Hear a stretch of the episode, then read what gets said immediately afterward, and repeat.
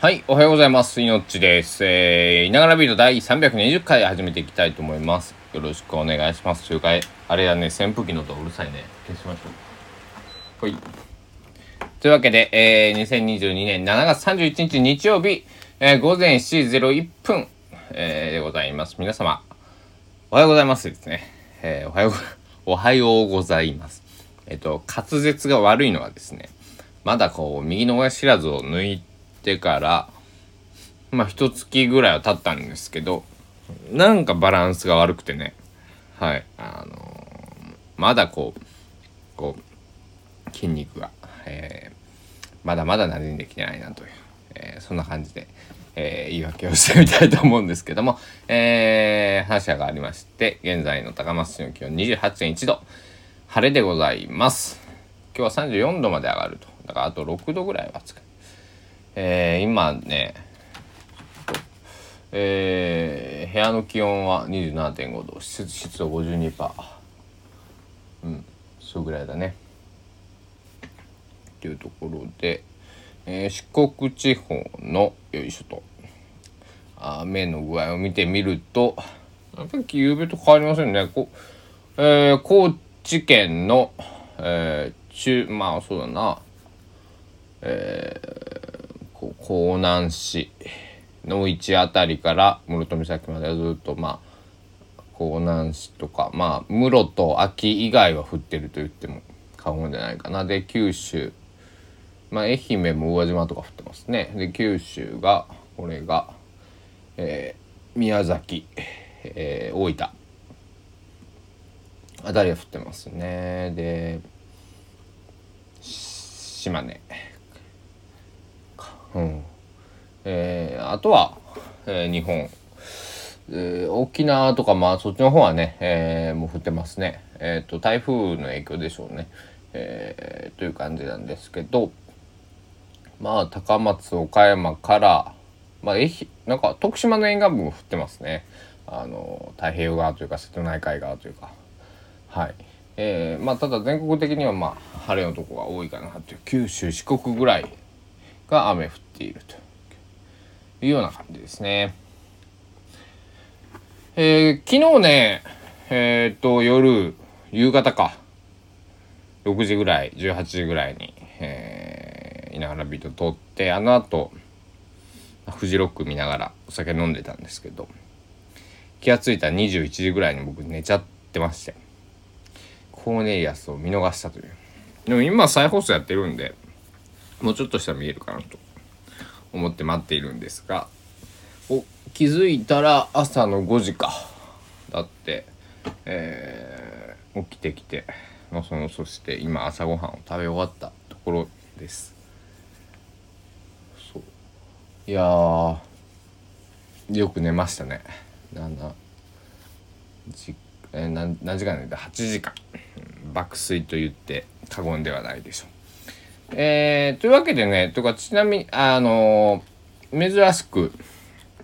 お便りというか、えーメッセージをいただいてなんか質問があるっていうこと。僕は音楽を聴き出したきっかけは何なんですか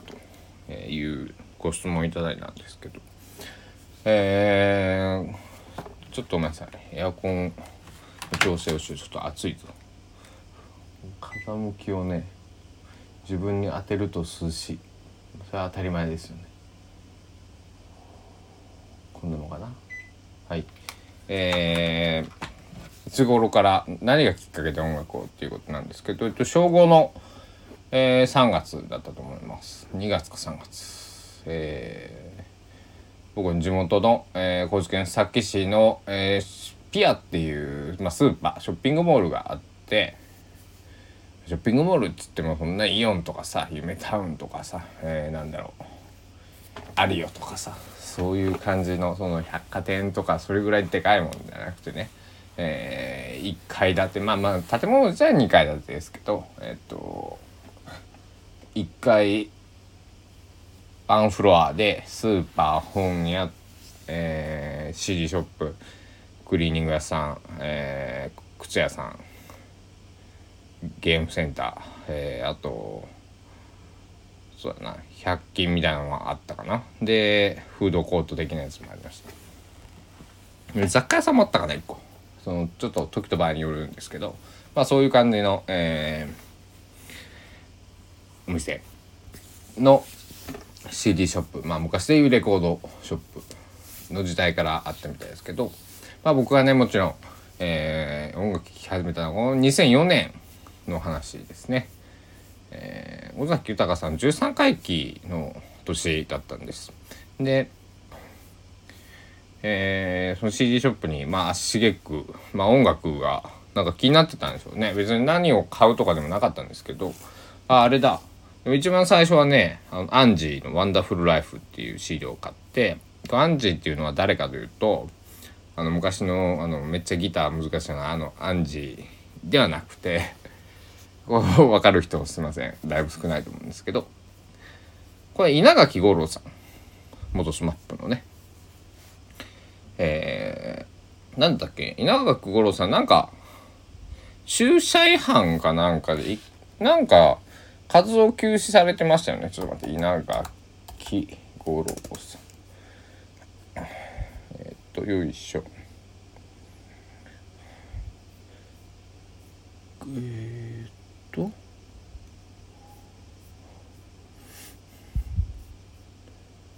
今調べておりますけど不祥事これですね。えー、路上禁止のとこで止めていて乗用車に戻ってきた際に取り締まり中の女性警察官に見つかって免許刑事を求められたところ車を発進させようとした疑いにより道交法違反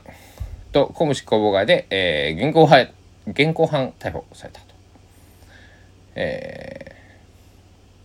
ー、いうところで、えまあでもいろいろなんか却下却下となって結果的には、えー、道交法違反のみの処分になったけど、えー、5ヶ月間芸能活動を休止したというところで、えー、その後にえっ、ー、と、えー、草薙君がね、えー、主演を務めていた「僕と彼女と彼女の生きる道」っていうドラマがあったんですけどね当時。フジテレビ系列だったと思うんですけどえー、その、えーま、主題歌で「ワンダフルライフっていう曲。ソロ名義でリリースしてオリコン1位、まあ、これを僕は一番最初人生初めて買った CD になるんですけどこの曲は大好きで、うんと、本当はね SMAP の名義でこれやる予定だったらしいんですけど僕の友人の SMAP ファンに聞いたところこうゴロちゃんが、えー、まあそのつか捕まったというか、えー、処分されたってことで、えー、五郎ちゃんの、えー、復帰作ということで、えー、一人で歌えみたいなね、えー、とこあったらしくまあそういうのでね、えー、発売されたらしいです。このね「ワンダフルライフ」って曲も素晴らしいんですけどあの2曲目これ菅さんが書いてあったと思うんですけど作詞作曲だったと思うんですけど「平和の歌」っていうのはね、えー、この曲も大好きです。はい。うんえー、この曲いい曲ですね。リリースが2004年3月10日となってますね。うん。本当に2004年3月。うんこれを聞いて、で、いい曲だなと思って、で、また CD、まあ CD ショップ、まあ、とえー、週1回とか2回とか通うんですけど、そうすると、えーまあ、当時はこの曲とか大塚愛さんの「さくらんぼ」えー、平井堅さんの「大きな古道芸」とか、えー、ミスチルさんの私服の音とかが出たのもこのくらいだと思うんですけど、えー、まあそんなのがこうなんだ売れ筋のこうこうところにドーンとあったんですけど視聴器に入ってたりとか。え、店内で何か今こう流行ってる曲とは違うものが流れてたんです。これは何だと思って僕ずっと。でも「ILOVEYOU」がかかってたの分かってああこの曲聴いたことあるなと思って。でもそっからね、まあ40、40, 分か45分ぐらいかなずっと聴いていて一周曲が終わりました。ってところで店員さんのお兄さん。まあいつもほとんどこのお兄さんがえー、殿堂に立っていたんですけどおお一人だけでね、えー、この曲は誰誰のこれ今かかってたど誰ですか?」っつったらトコトコトコってこう売り場に出てきて CD パンで出して「これだよ」って尾崎豊の「17歳の地図」っていうファーストアルバムだよって。17歳の時に作ったから17歳の地図って言うんだよって。ってでそうなんですか？ってでまあ2700円とか800円とかだったな当時ねそのアルバムの価格は。でそれを勧められるかと思ったら今度ベスト版が出るから13回忌で。でここにポスターもあるんやから来れないけどってで予約表よかったら予約あのまあ僕まあ小学生だったですから小学校5年生まあ6年生に上がるところだったんでまあお母さんとかと相談して、えー、予約しにおいでみたいなね感じで「終わりましたありがとうございます」つってねその日は自転車で帰ったんですけど。で、えー、母親に「これが欲しい」って言ったら結構びっくりされて。まああと、まあ、3,000円ってまあ子供にしては高いじゃないですかかなり。300円だったね私もね、えー、とかシングル CD1000 円。まあアンジーのやつは僕多分自分で買った勝手に買ったと思うんだけれども。アルバム3000円のアルバムだからちょっと親に僕も相談しなくちゃいけないと思そしたら、えっと、オーバーが CD を尾崎豊の、えー、パチンコの景品で、えー、もらってきたベストワン愛すべきものすべてっていうね、えー、これが7回忌の時に多分出たベスト版だと思うんですけどえー、持っていたので貸してもらってとりあえずこれを聞きなさいということで 聞くんですね。これはものすごく素晴らしい音楽だと。で結局それを聞くんだけれども新しいこのこれは欲しいっていうことで、えーえー、71分の13っていう、えー、ベストアルバムを買いました。ただベストアルバムなんで僕が聞いたあのその感動した17歳の地図のあの感じがじゃないんですねだからちょっと後期の曲も入ってるしなんだろう曲順とかも全然ちあのなんだろうまあ、全くベスト版なら違うものじゃないですか。ベスト版2枚とりあえず揃えたけど。で、とりあえずファーストアルバムの17杯の地図欲しいってことになって、えっ、ー、と、おじいちゃんおばあちゃんに頼んだのかな。だからお小遣いもらったからそれをそのまま当てたのか、もうちょっと忘れちゃったんですけど、とにかく、えー、尾崎豊の17杯の地図を買いに行って、えー、買いに行ったと。で、まあ、そこから、まあ、ずっとね、えー、お金が貯まるたびに、2枚目を「怪奇戦」っていうアルバムを買い3枚目の「壊れた扉か」を買い、えー、家にそうだ母がね「えー、放熱線の証」っていう最後のアルバムとか「I love you と Oh my little girl」と「太陽の破片」のシングルを持ってたのでそれを聴いたりとかね、えー、ライブアルバムを買ったり、えー、時々で高知市内とかに行くとハードオフによって、えー、中古のね、えー、CD を買ったりとかっていう感じで音楽を聴き始めたっていう感じですね。うん。で、佐野元春さん。一番最近よく聞いてるのは、まあ、佐野元春さんですけど、佐野元春さんはね、当時から、その、尾崎豊の、その、えー、大阪球場のライブアルバムがあるんですけど、その MC の中で、えー、ウォークマン、学校、高校で、えー、ウォークマン休み時間にウォークマンを聴いていたと。その中身は浜田省吾と佐野元春ブルース・スプリングスティーンとかっていう MC があるんだけれどもで浜田省吾もスプリングスティーンもあのすぐ聴き始めるんです僕。ただ佐野さんはなぜか聞かなくてまあサムデーとかもちろん知ってたんですけど約束の橋とかね。うん。でだず幾分遠回りをして18年越しに、